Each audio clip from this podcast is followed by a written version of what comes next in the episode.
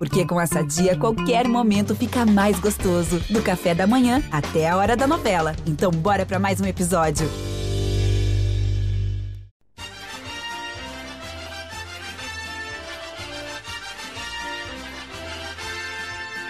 Fala aí, tudo bem? Tá no ar mais um GE Juventude e nesta edição você vai saber tudo sobre a preparação para enfrentar o Atlético Paranaense neste sábado pelo Campeonato Brasileiro. Além disso, a disputa no gol alviverde. Você prefere Douglas ou Marcelo Carné? E também a questão sobre a formatação da equipe para as próximas partidas.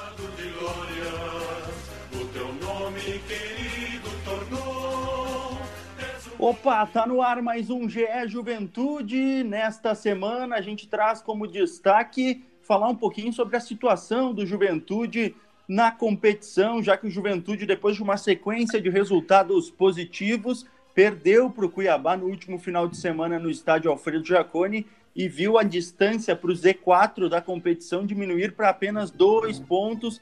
A gente vai falar sobre isso e outras situações do Juventude nesta edição do podcast uma boa tarde, um bom dia e uma boa noite para quem está ouvindo. E você agora acompanha as principais informações do Juventude. E nesta edição, junto comigo, o repórter da Gaúcha Serra e do Jornal Pioneiro, Pedro Petrucci. Boa tarde, bom dia, boa noite para ti, irmão. Tudo bem, Roberto? Boa tarde, bom dia, boa noite, boa madrugada para aqueles sempre que eu gosto de destacar aqui que ouvem os podcasts à noite para ficar um pouco mais Tranquilo, vamos lá, mais uma vez de volta aí para falar um pouco do Juventude no Campeonato Brasileiro. Exatamente. E junto com ele, pela segunda semana seguida, tem o editor de esportes do Jornal Pioneiro e comentarista da Gaúcha, Maurício Reolon. Tudo certo por aí? Tudo certo, Peruso. Tudo certo. Um abraço a todos os ouvintes do podcast. Vamos falar sobre esse, esse Juventude que, que não começou da forma como se imaginava o, o segundo turno do Brasileirão, mas não é um resultado tão distante da realidade e, não é para se apavorar para o torcedor do Juventude. Exatamente. Falar primeiro sobre esse resultado e também, começando contigo, Pedro, a questão: o Juventude vinha de partidas com maior rendimento ofensivo, finalizando mais, buscando mais, agrediu o adversário no sistema ofensivo e neste período conseguiu em cinco partidas um, uma série invicta com uma vitória e quatro empates. No entanto, esses resultados dos, com tantos empates fizeram com que a equipe não, não conseguisse aumentar a distância para o Z4. No último domingo, no último sábado, aliás, a derrota para o Cuiabá e a pressão aumenta também porque a proximidade com o Z4 da competição. É, eu acho que nesses últimos jogos, exceto do Cuiabá, claro, o Juventude teve mais espaço para criar, justamente pelas características do, dos adversários, que foram times que tentaram se impor, seja o Fluminense ou o Corinthians como mandantes em jogos fora de casa do Ju, ou até o São Paulo jogando no estádio Alfredo Jaconi, foi um time que também tentou atacar o Juventude e, por consequência, possibilitou o contra-ataque ao Verdão, mais espaços também para reação, e isso fez com que o Juventude aumentasse o seu poderio ofensivo, os seus números principalmente, né, em jogadas de ataque. Só que essa partida contra o Cuiabá ela foi totalmente diferente, né? O, o time adversário entrou na retranca, fechadinho, como a gente chama, por uma bola, e, e, no caso da partida teve duas chances, né, já que era o que precisava para vencer, e colocou na mão do Juventude, ou nos pés do Juventude, a atribuição de, de ser um time com controle da partida, de tentar ser mais criativo, e aí a missão que o Juventude tinha acabou não sendo é, executada da melhor forma, o Juventude até criou oportunidades ali, fez o gol, mas se limitou muito àquela questão da bola aérea, né? Porque o adversário jogou a responsabilidade para o Juventude e o Juventude não conseguiu.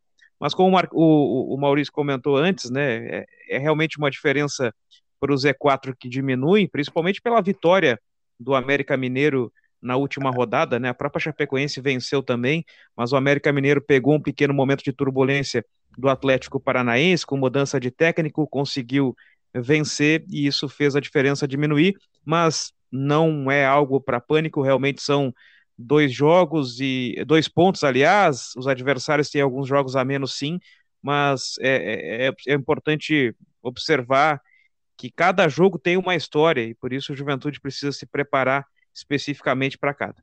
Uh, Maurício, dá para dizer que o Juventude, pela forma que joga e até os resultados, dá para dizer que os resultados mostram que o Juventude se dá melhor, consegue resultados melhores contra equipes maiores dentro da competição, até por essa forma de jogar?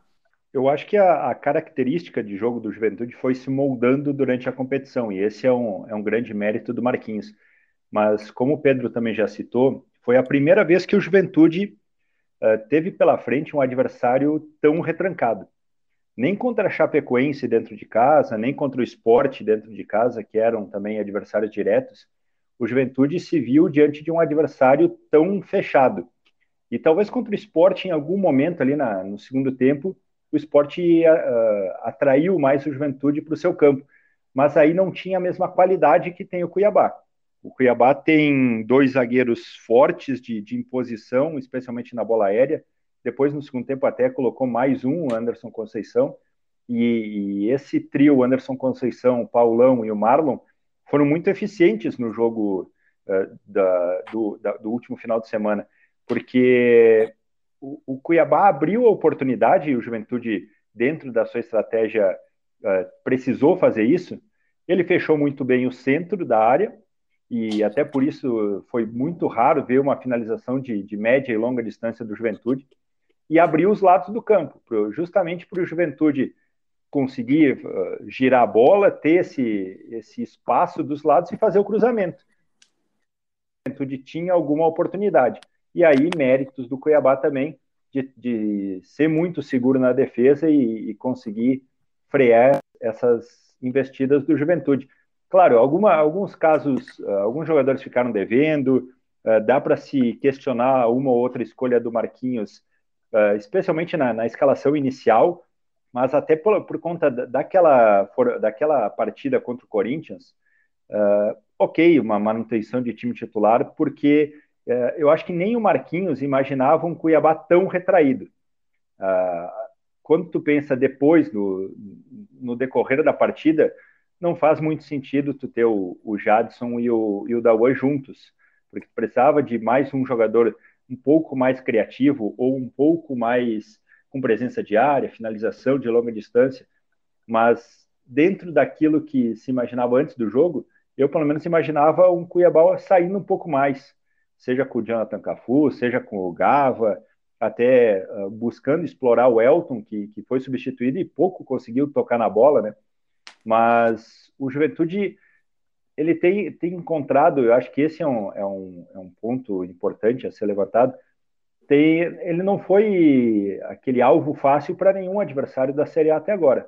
Mesmo nas derrotas lá atrás, aquelas mais duras contra o Palmeiras, contra o Atlético Paranaense, foram jogos em que o resultado se, se ampliou muito mais por, por algum vacilo uh, individual do Juventude do que por uma, uma desordem tática ou uma desorganização do time. Então, isso que eu acho que dá uma, uma perspectiva de, de imaginar o Juventude mantendo um padrão para esse segundo turno. E, e, por isso não criamos pânico. Eu acho que esse é um, é um ponto importante. É, vai ser difícil agora esse segundo turno, os times estão se reforçando, mas eu vejo o Juventude ainda com condições de, de brigar de igual para igual com, se não todos, 90% dos times da Série A. Claro que o, os fatores negativos ou as, os ajustes que são, que são necessários para o Juventude melhorar dentro do campeonato se mostram a partir dos, dos resultados negativos. Antes a gente, daqui a pouco, e até a comissão técnica não via com tantos olhos alguns pontos.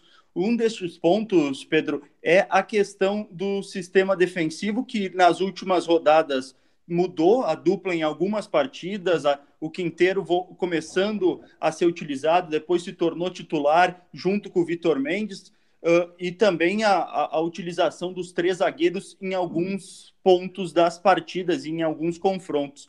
Dá para dizer também que o Juventude passa por um momento, são sete jogos seguidos que o time sofre gols, na competição e é um, um, lugar, é um ponto do time do técnico Marquinhos que o Juventude precisa ajustar para a sequência do campeonato. É, e o Marquinhos tentou ajustar o sistema defensivo colocando o Quinteiro primeiro naquela ideia de três zagueiros contra o São Paulo, e aí desfez no segundo tempo.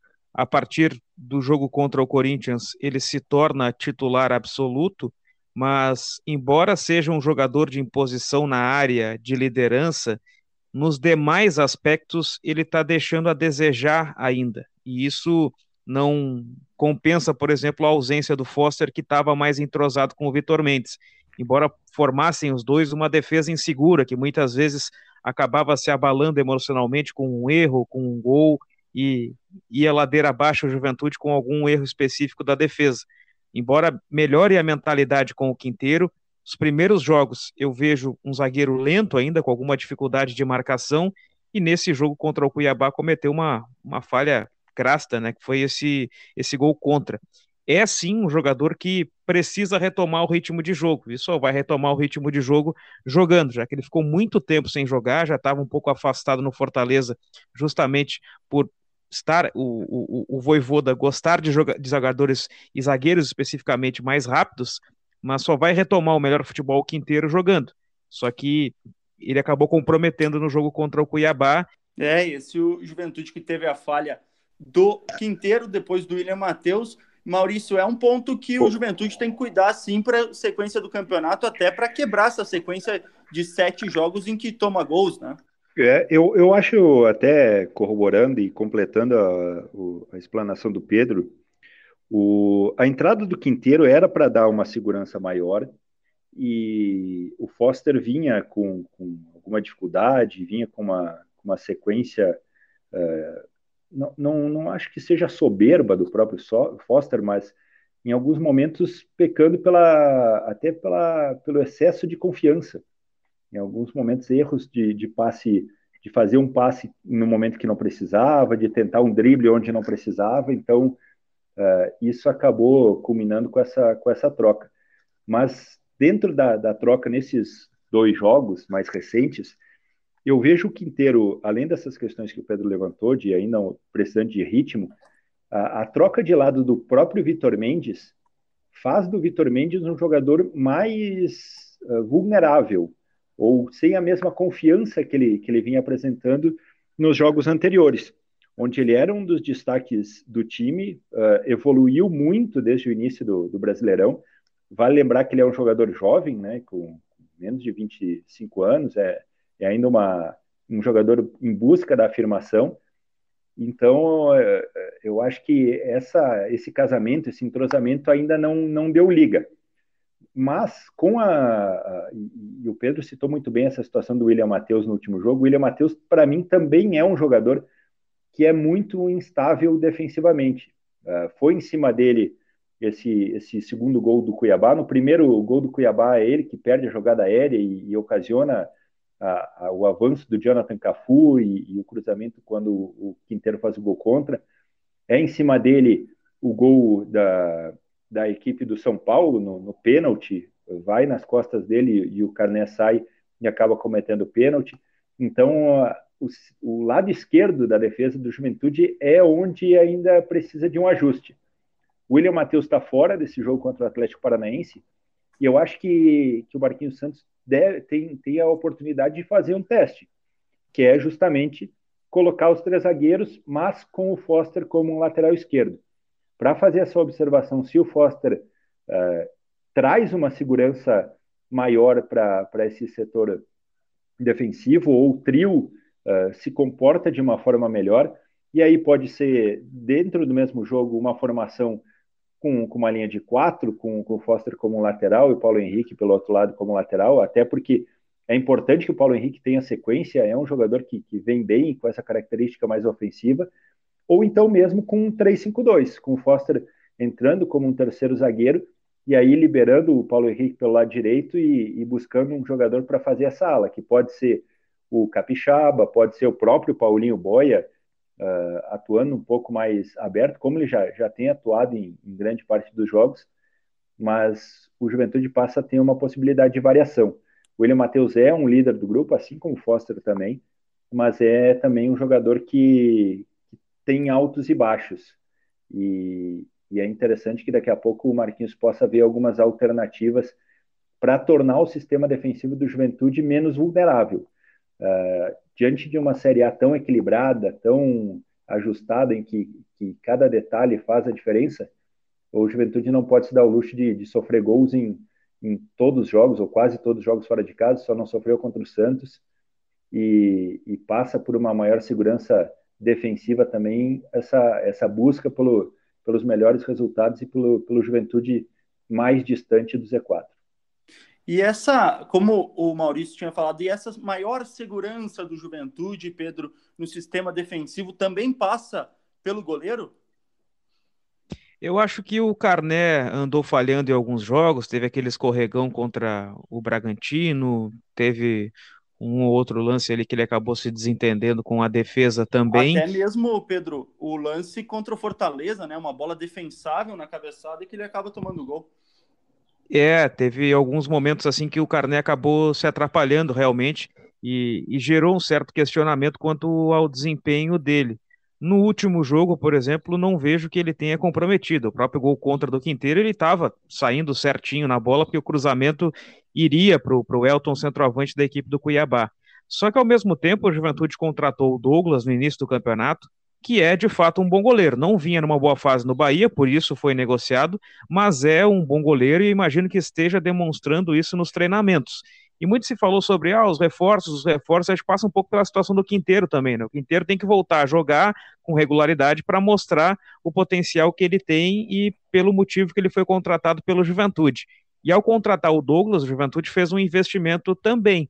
E chega um momento em que ele precisa jogar para mostrar. Não adianta apenas ficar nos treinamentos, nos jogos treinos, mesmo que eu considere que o Carnet não esteja mostrando algo para sair, tem alguém no elenco com mais experiência em Série A, com mais estofo em Série A para jogar, e, e, eu acho que faz sentido em algum momento o Marquinhos dar a oportunidade. Que momento será esse? Tem muito a ver com a gestão do grupo, né? O Carné é um dos líderes do elenco, e aparentemente o Marquinhos está entendendo que esse é um bom momento para escalar o Douglas. É algo que só quem realmente tem a percepção ali dentro do vestiário para fazer uma mudança como essa pode fazer. O Marquinhos já tirou esse ano o João Paulo do grupo e gerou uma certa polêmica, tanto que o João Paulo pediu para ir embora.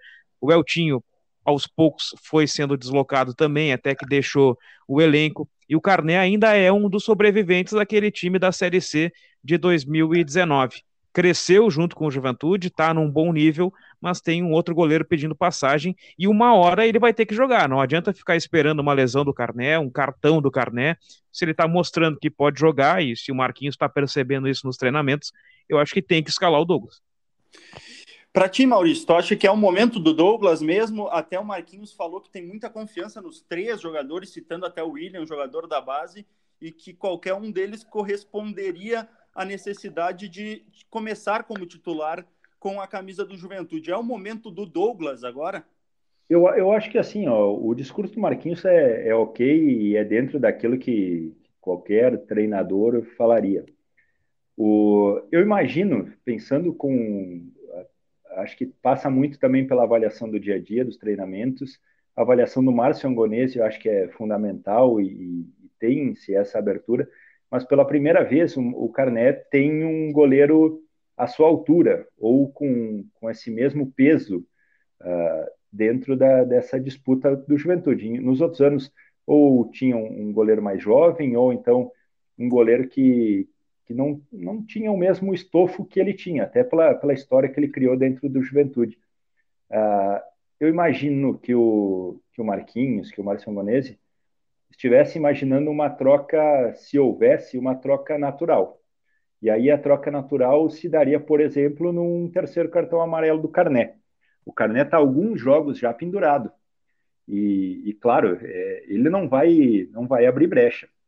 Tu pode ver que em alguns dos outros jogos, em, em jogo em, em outra época, daqui a pouco, o Carné faria um pouco mais de ser em algum momento, em algum jogo que o, que o Juventude tivesse, até lá contra o Corinthians mesmo, quando o Juventude tinha a vantagem.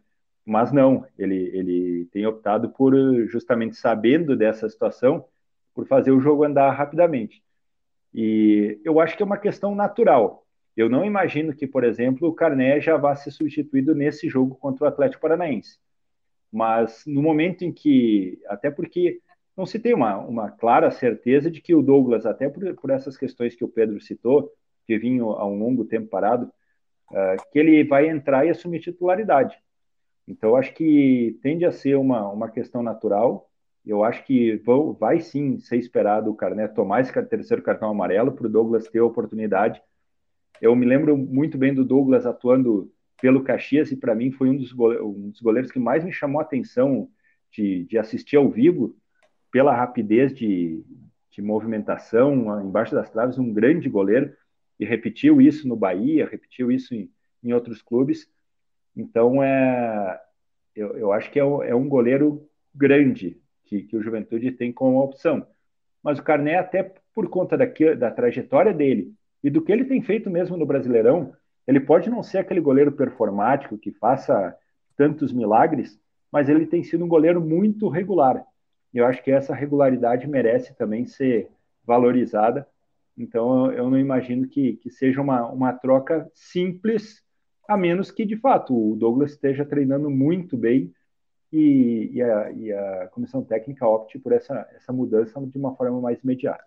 É uma situação também de ver a real, o real momento do Douglas, que é um jogador que, quando chegou, eu lembro que em alguns contatos com, com, com jornalistas da Bahia dizia que, foi, que era um jogador que estava numa sequência, numa baixa há pelo menos um ano no Bahia e por isso se tornou até terceiro goleiro, ficando atrás até de jogadores como o Matheus Klaus, que estava no Pelotas e foi contratado pelo Bahia para disputar uma competição de categoria de base e acabou ganhando espaço dentro da equipe. Então, essa situação do Juventude no sistema defensivo. Nas últimas sete partidas, a equipe sofreu nove gols e vem também com esse panorama negativo quando se fala da questão fora de casa, não sofreu gols, como o Maurício comentou, apenas na partida contra o Santos, lá, se não me engano, na terceira rodada ou na, na terceira rodada da competição. Então, vem de quase um turno inteiro em todas as partidas que tem fora de casa, acaba tomando gol, uma situação que o técnico Marquinhos preocupa muito e foi um dos temas da última coletiva de imprensa do treinador. E outra situação que preocupa bastante o Juventude é, e não preocupa, mas que tem o Juventude tem feito muitas vezes uma mudança de esquema uh, de uma partida para outra, uh, estudando o adversário e a partir disso moldando a sua equipe. Mas, Pedro, hoje a tendência do Juventude é ter esse encaixe num 4-4-2, losango, enfim, ou voltar a ter a presença de um 4-3-3 com dois extremos?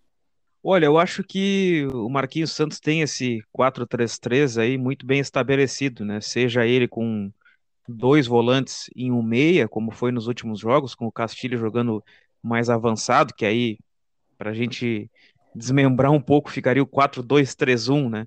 ou um 4-3-3 com três é, volantes, e aí ficaria o 4-1-4-1. Mas, enfim, são pequenas mudanças assim que o Marquinhos Santos faz de acordo com a característica dos jogadores que ele escala no meio-campo, e aí tem a variação se daqui a pouco ele joga com três atacantes e, e desses três são dois pontas de fato atacantes, ou se o Wagner parte pelo lado direito, enfim, são mudanças de jogadores em alguns posicionamentos assim que que faz, fazem a característica mudar, mas eu acho que ele vai dar sequência assim à base do 4-3-3, que aí com a bola faz uma saída de 3, acaba se transformando praticamente ali num 3-2-5, né? Porque faz uma linha de 5 lá na frente. E, e, e, eu acho que ele não deve mudar muito. Teve aquela mudança específica realmente para o jogo contra o São Paulo, mas logo no segundo tempo do jogo ele já retomou para uma linha de quatro na defesa. Então eu imagino que vai ser por aí. E, e não tendo o William Matheus, né? Eu ainda, como acho que a gente já comentou antes, né? Apostando na entrada do Foster, mais para ser justamente o lateral esquerdo, porque hoje o reserva seria o Alisson, e, e, e, eu não vejo hoje o Alisson com a confiança do Marquinhos Santos, tanto que recentemente ele ficou fora de vários jogos do banco de reservas até.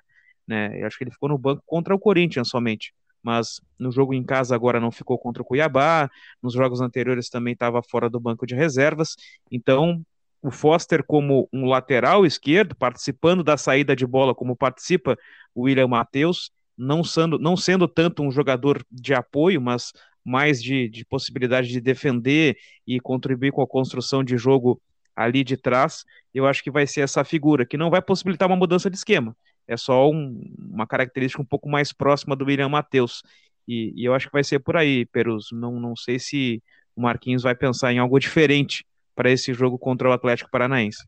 Até porque, Pedro, o Alisson, eu estava pesquisando antes um pouquinho sobre a trajetória recente dele, a última partida que ele atuou com a camisa do Juventude foi nos minutos finais contra o Atlético Mineiro. Ele jogou cerca de sete minutos, entrou já na reta final da partida o jogo estava empatado e depois o Atlético Mineiro, já nos acréscimos, acabou virando a partida. Então, a tendência mesmo é que o Rafael Foster, que é um jogador, dá para se dizer, que conhece muito bem a função, já jogou no Brasil de Pelotas em outras equipes também, atuou na posição, deve ser improvisado, vamos dizer assim, na lateral esquerda, o Juventude, que também terá que enfrentar um time que precisa de uma vitória urgente porque o Atlético Paranaense, como juventude, vem de uma sequência de partidas sem vitória. São sete partidas, é a maior sequência dentro do Campeonato Brasileiro. No momento, é a do Atlético Paranaense e Maurício, que vem no momento ruim,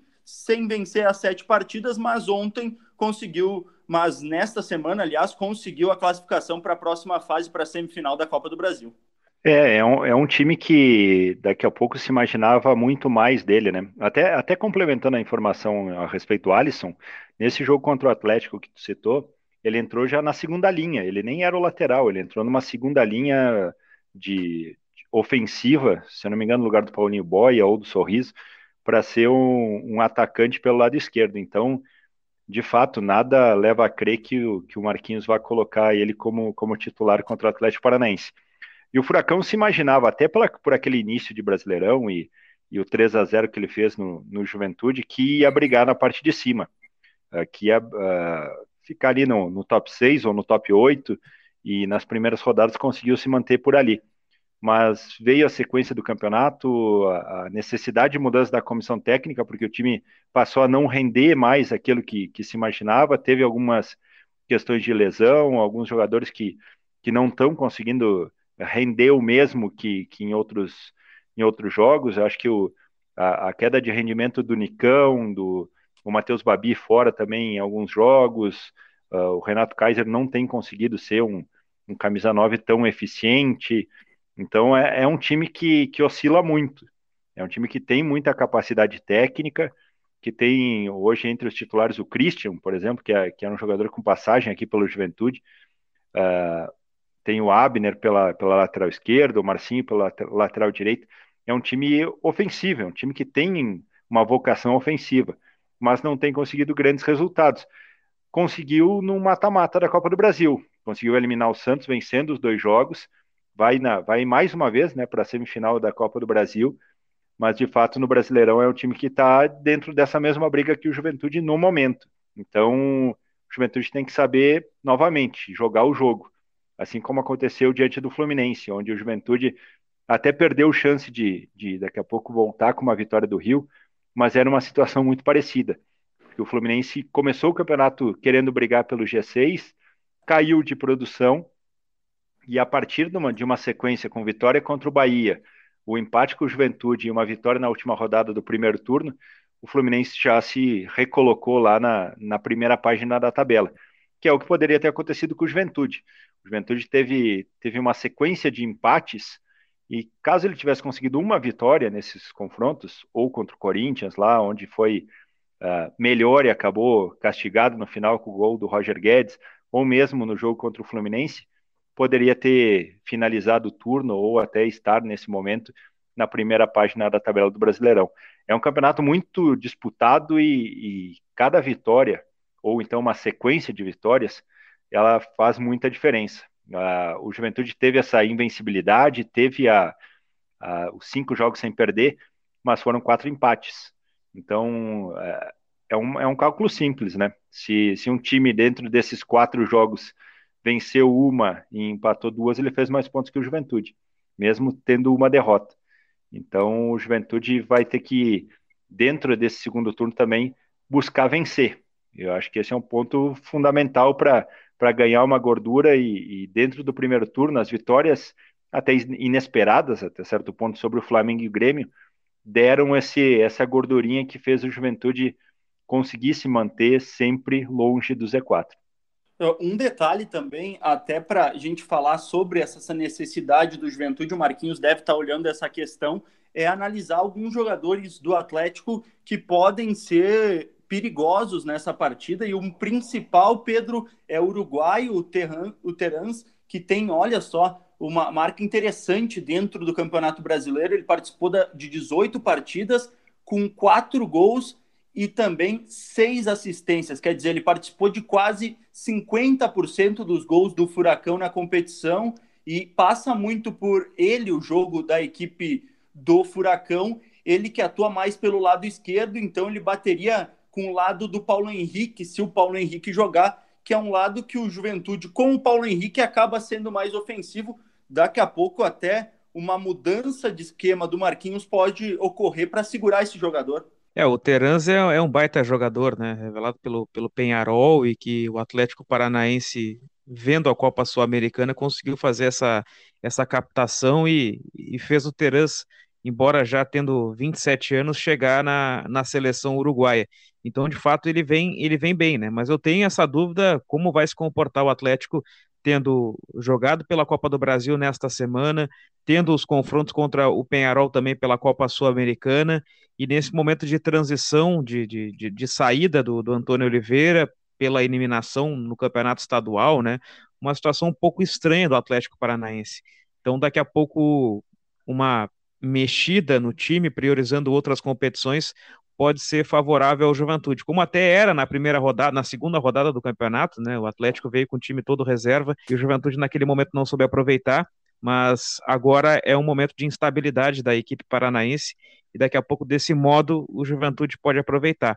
Mas sim, tem que ter muita atenção com o Terans, hoje é o principal jogador, tem o Pedro Rocha também tentando uma retomada né, no, no, no futebol, depois das passagens mais frustrantes por Cruzeiro e por e por Flamengo também. Então são jogadores muito perigosos que tem o Atlético Paranaense e o Juventude vai ter que sim formar uma, uma estratégia para tentar anular. Não duvido até visando talvez uma caída pelo lado ali do Terans ou de, de Pedro Rocha, enfim, dos jogadores mais velozes do Atlético, jogar o Michel Macedo, por exemplo, que é um cara com características mais defensivas. Mas, Pedro, é, essa... eu, eu, o Peruso, até complementando, no jogo contra o Corinthians mesmo, o maior perigo estava no Roger Guedes, que, é, é, era o jogador de maior força. E o Pedro Henrique deu conta do recado, o Paulo Henrique deu conta do recado, né? Então acho que não, não, não deve passar por aí uma volta no Michel Macedo. Eu acho que se for uma, uma volta, vai ser muito por conta da, da confiança do Marquinhos nele e tudo mais. Mas o Paulo Henrique tem, tem mostrado nesses últimos jogos que, que merece a titularidade. Dentro... É, até por exemplo, se a gente pegar, Perus, esse jogo, esse jogo do, do o jogo do, do contra o Santos da Copa do Brasil, né? O Atlético tem o Abner também, que é um cara que apoia muito pelo lado pelo lado esquerdo ali, e, e isso possibilita que o que o Terence jogue parta da esquerda, mas busque o jogo um pouco mais por dentro, né? Então, eu acho que vai passar um pouco por essa estratégia do Marquinhos, até daqui a pouco pensar no Michel Macedo como lateral esquerdo também. Ele já jogou algumas vezes assim. Tem aquele jogo marcante da, da final da Copa Libertadores pelo Atlético Mineiro, que ele começa substituindo o Marcos Rocha, que estava suspenso, depois vai para o outro lado durante a partida. Então, tem algumas opções aí que tem o Juventude para tentar anular essa velocidade do Atlético. Aí sim, é um dos times mais rápidos, assim, de, de, de velocidade na troca de passes, de, de atacar com velocidade. O gramado sintético possibilita isso também, né? Então, eu imagino que o Juventude vai tentar travar essa velocidade do Atlético. Dentro de tudo, é, de todas essas possibilidades, Maurício, tu consegue projetar para a gente um provável Juventude para essa partida já? Olha, até acompanhando ontem, nessa semana, o jogo do, contra o Santos, o Atlético chegou a atuar, atuou com três zagueiros, né? Atuou com o Pedro Henrique, com o Thiago Heleno e com o Zé Ivaldo. E daí o Marcinho e o Abner como, como alas. eu acho que esse é um fator que, que mais um dos fatores que podem favorecer a, a escalação do Foster e até essa aquela situação que a gente falava sobre a possibilidade de variar o esquema mesmo com os mesmos jogadores. Eu acho que, que deve ir sim o, o Paulo Henrique, Vitor Mendes, o Quinteiro e o Foster.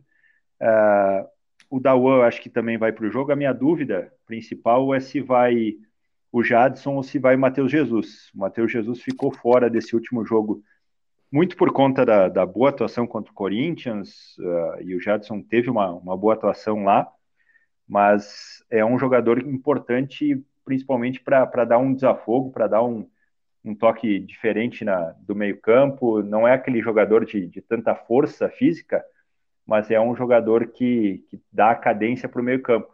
E aí, junto com o Castilho, tem que ver como é que está a situação do Wagner, né? Que, que saiu no intervalo.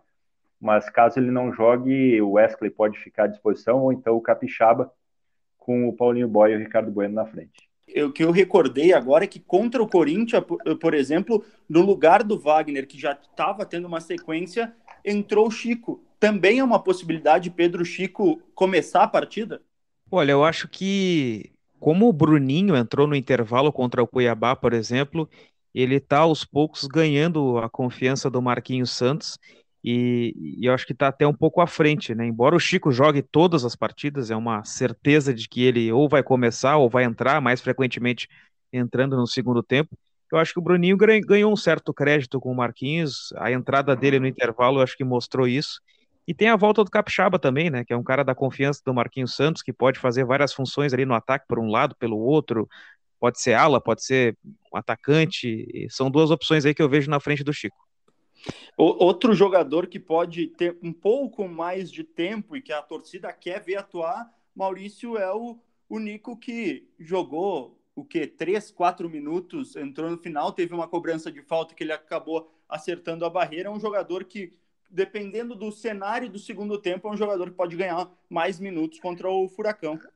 É, eu, eu acho que vai, vai ser uma, uma, uma entrada gradual, né? Muito das, das características do jogo. Esse jogo contra, contra o Cuiabá pedia daqui a pouco mais um jogador ali para brigar na área, na, na força, na, na imposição. O, o Robertson entrou um pouco antes para ser também um segundo centroavante, mas que, que saísse um pouco mais da área. Eu acho que vai, vai sim ganhando minutagem naturalmente. Mas até citando esse ponto que tu falou, o, era o Castilho que tinha que ter batido a falta, mas não o Nico porque Exatamente. o Guilherme Castilho era, era o jogador para essa última cobrança. Vinha com confiança, tinha feito gol, fazia uma grande partida, é o cobrador de faltas. Mas, claro, tem aquele peso, chega, chega um jogador uh, ah, para ser a principal contratação no ano, com, com aquele estofo de, de seleção chilena e tudo mais, e ele quis, quis abraçar essa oportunidade, mas não era dele, não. Era o momento do, do, do Guilherme Castilho ter feito a cobrança. Mas aí também pesa muito a juventude, né? O Castilho tem só 21 anos e daqui a pouco não faltou para ele naquele momento bater no peito e, e assumir chamar a responsabilidade. Uh, até se viu uh, um pouquinho antes do, do lance, o, na, na, hora que foi marcada a falta, todo mundo olhou para o banco e o Marquinhos apontou para o Nico Castilho, ou, ou deu o aval para o Nico Castilho fazer a cobrança. Então, eu acho que essa foi, foi uma escolha errada da, do, do, do todo, mas o, o Nico Castilho deve sim, aos poucos, ir ganhando seu espaço também no, no grupo, entrando por mais minutos. E quem sabe ali na, em, daqui a três, quatro rodadas, tendo essa possibilidade de até atuar junto com, com o Ricardo Bueno.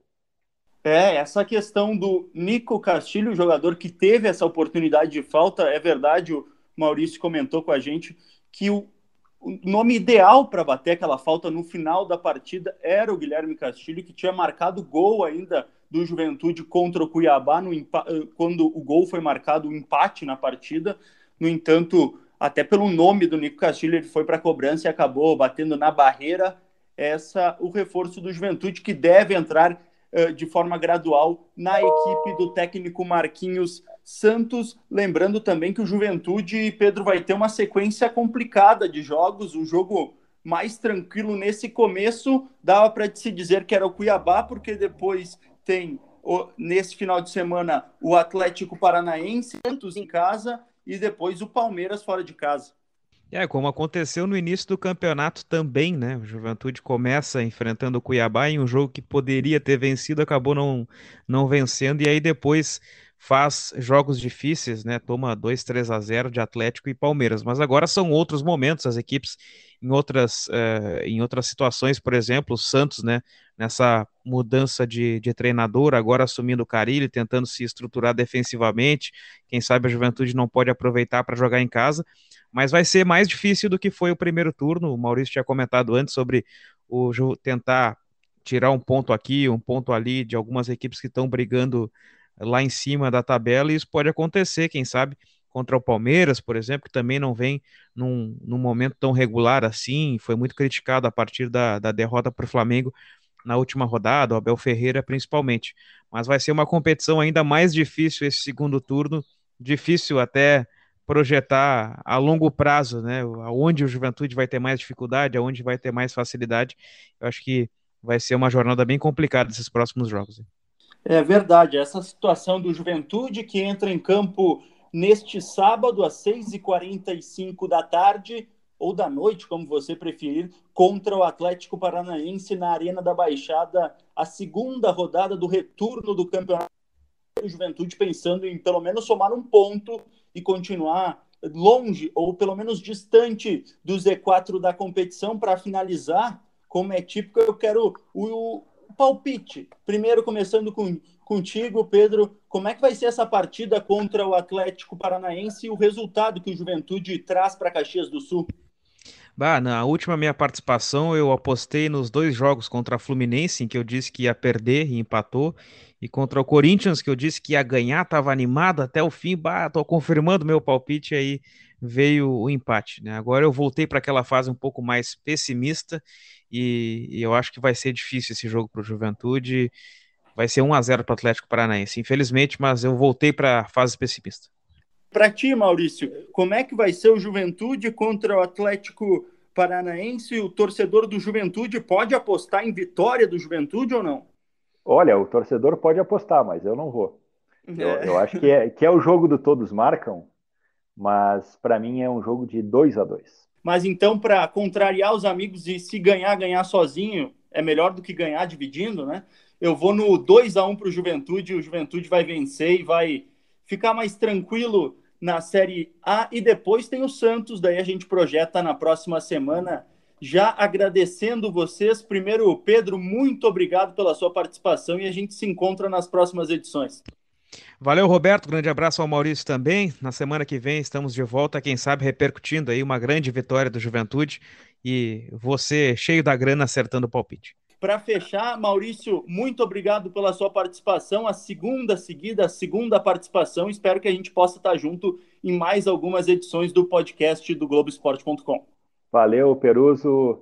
Nos falamos aí nas próximas semanas. Tem muita rodada, muito campeonato ainda pela frente. A gente vai falar muito do Juventude, sim. Um abraço.